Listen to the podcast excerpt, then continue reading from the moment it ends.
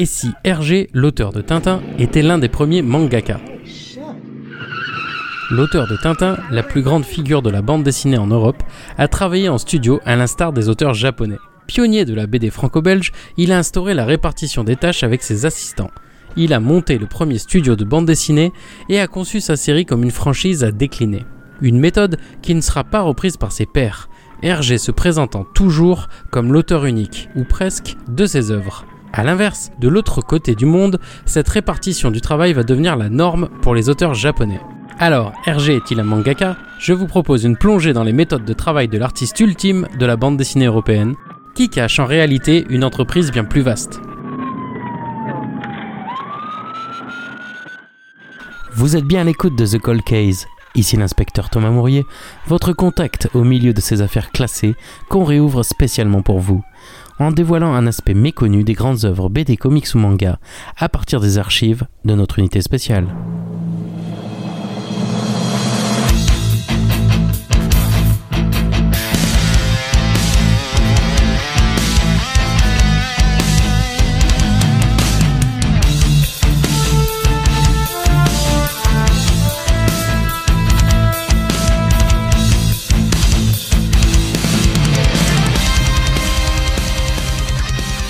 Cette fois, on part d'une anecdote. Ado, j'ai appris qu'Hergé n'était pas l'unique auteur de ces albums, mais en plus, il en avait redessiné une bonne partie.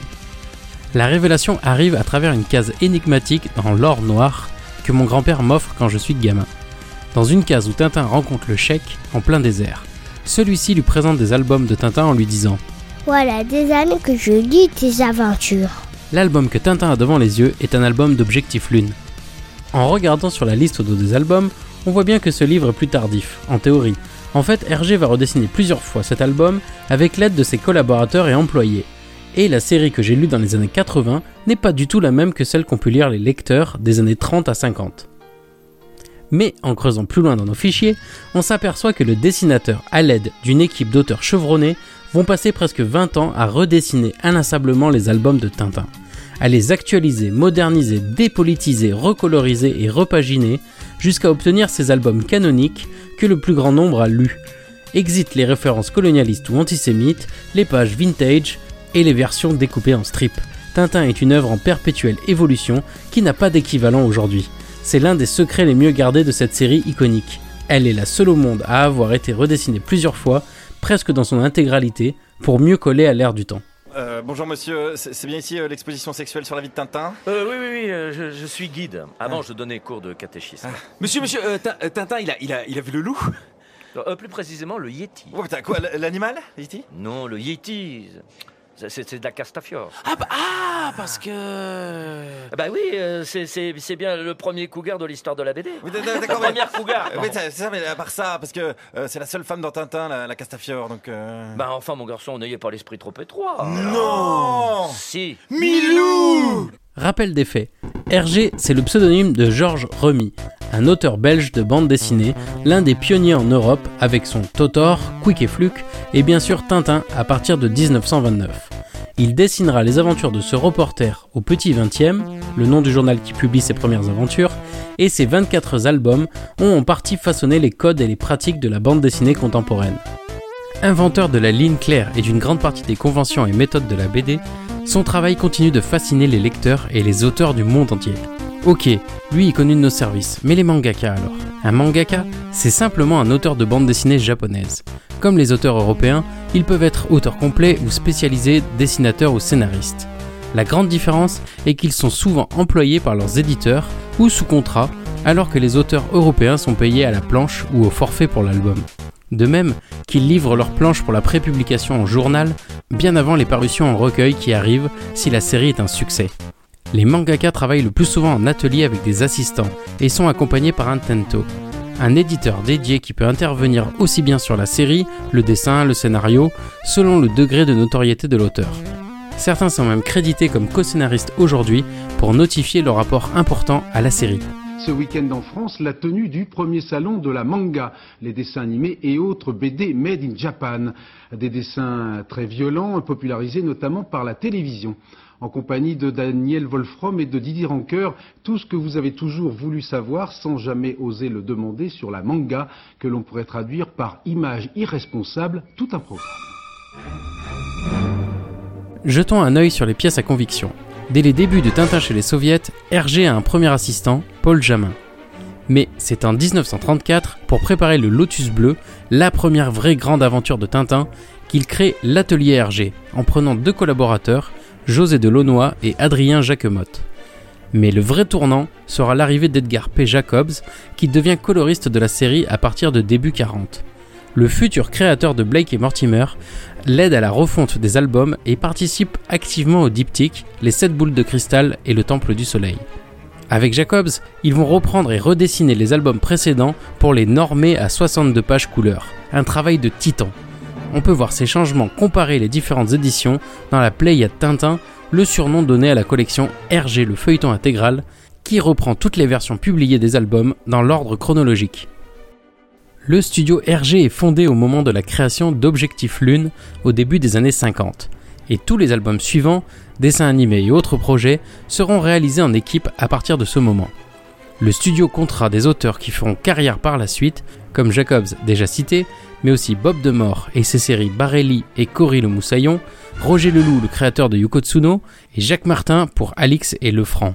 Mais aussi Jacques Van Melkebeck qui inspira bon nombre de scénarios et d'idées, un personnage resté assez inconnu jusqu'il y a peu en raison de ses opinions politiques et sa condamnation pour collaboration.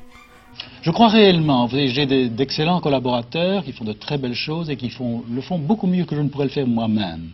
Mais je crois qu'à la base, quand même, et malgré ça, c'est malgré tout un travail personnel. Et comme on le disait en commençant, Tintin, c'est moi, euh, capitaine Haddock, c'est moi, etc. Et un autre le ferait peut-être mieux, le ferait peut-être moins bien, le ferait de toute façon d'une façon très différente. Selon les témoignages et ses propres déclarations, Hergé se concentre sur le scénario, le découpage et ancre les principaux personnages dont Tintin, mais délègue le reste au studio, comme on l'entend dans l'extrait précédent. Bob Demore, bras droit du maître, peut imiter parfaitement le style d'Hergé et a redessiné les premiers albums et s'occupe de tous les produits dérivés en plus des planches. 35 ans de carrière dans l'ombre d'Hergé pour ce dessinateur talentueux, quasi inconnu du public aujourd'hui. De son côté, le créateur de Tintin est devenu un metteur en scène, un chef d'orchestre de la série avec ses auteurs.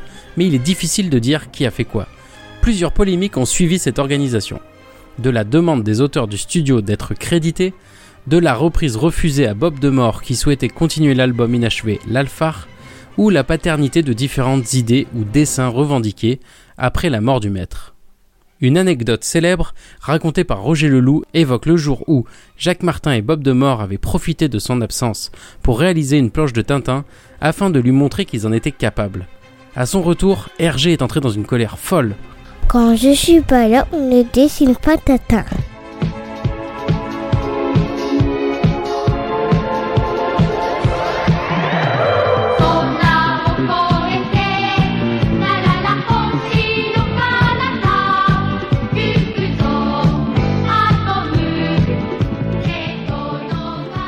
En parlant de mangaka, à la même époque, le jeune Osamu Tezuka, dont vous venez d'entendre le générique japonais de sa création la plus connue, Astro Boy, démarre sa carrière avec La Nouvelle Île au Trésor en 1947, un manga qui fera date pour son sens de la narration et ses effets visuels. Après ce premier jalon, Tezuka va publier très tôt ses premiers succès au début des années 50. Le roi Léo, Princesse Saphir, Astro Boy ou encore Phoenix. Pour vous donner une idée, Hergé travaille sur Objectif Lune et On a marché sur la Lune à la même époque.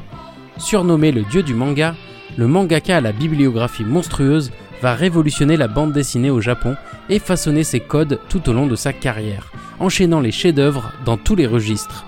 Car Osamu Tezuka, comme Hergé, publia ses œuvres majeures à la fin de sa carrière.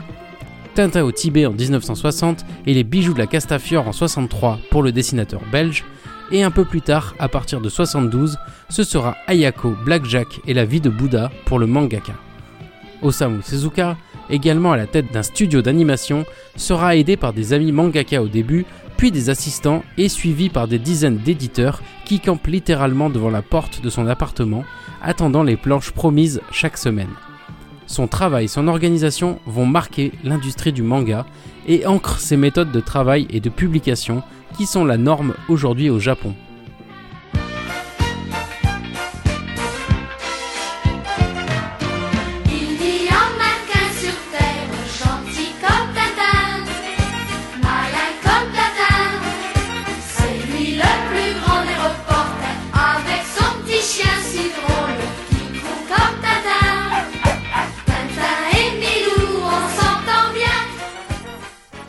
Hergé, lui, à la manière d'un maître compagnon, a formé toute une génération d'auteurs de bandes dessinées qui ont continué leurs œuvres après Tintin et les Picaros, dernier album de la série.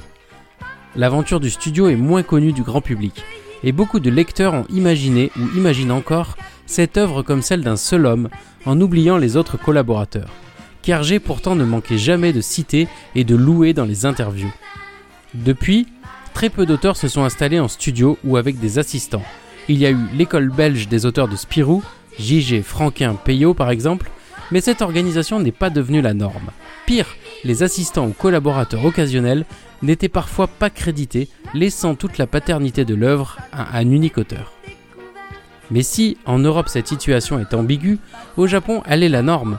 Les mangaka installés comptent sur des assistants personnels ou employés par le journal, la maison d'édition, pour tenir les délais et dialoguent avec leur tento, un éditeur attitré.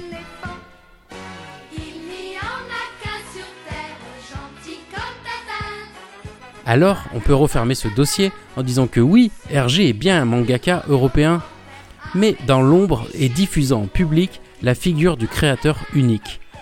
Un idéal de l'auteur complet qui va façonner l'image et la nature de cette profession en Belgique et en France.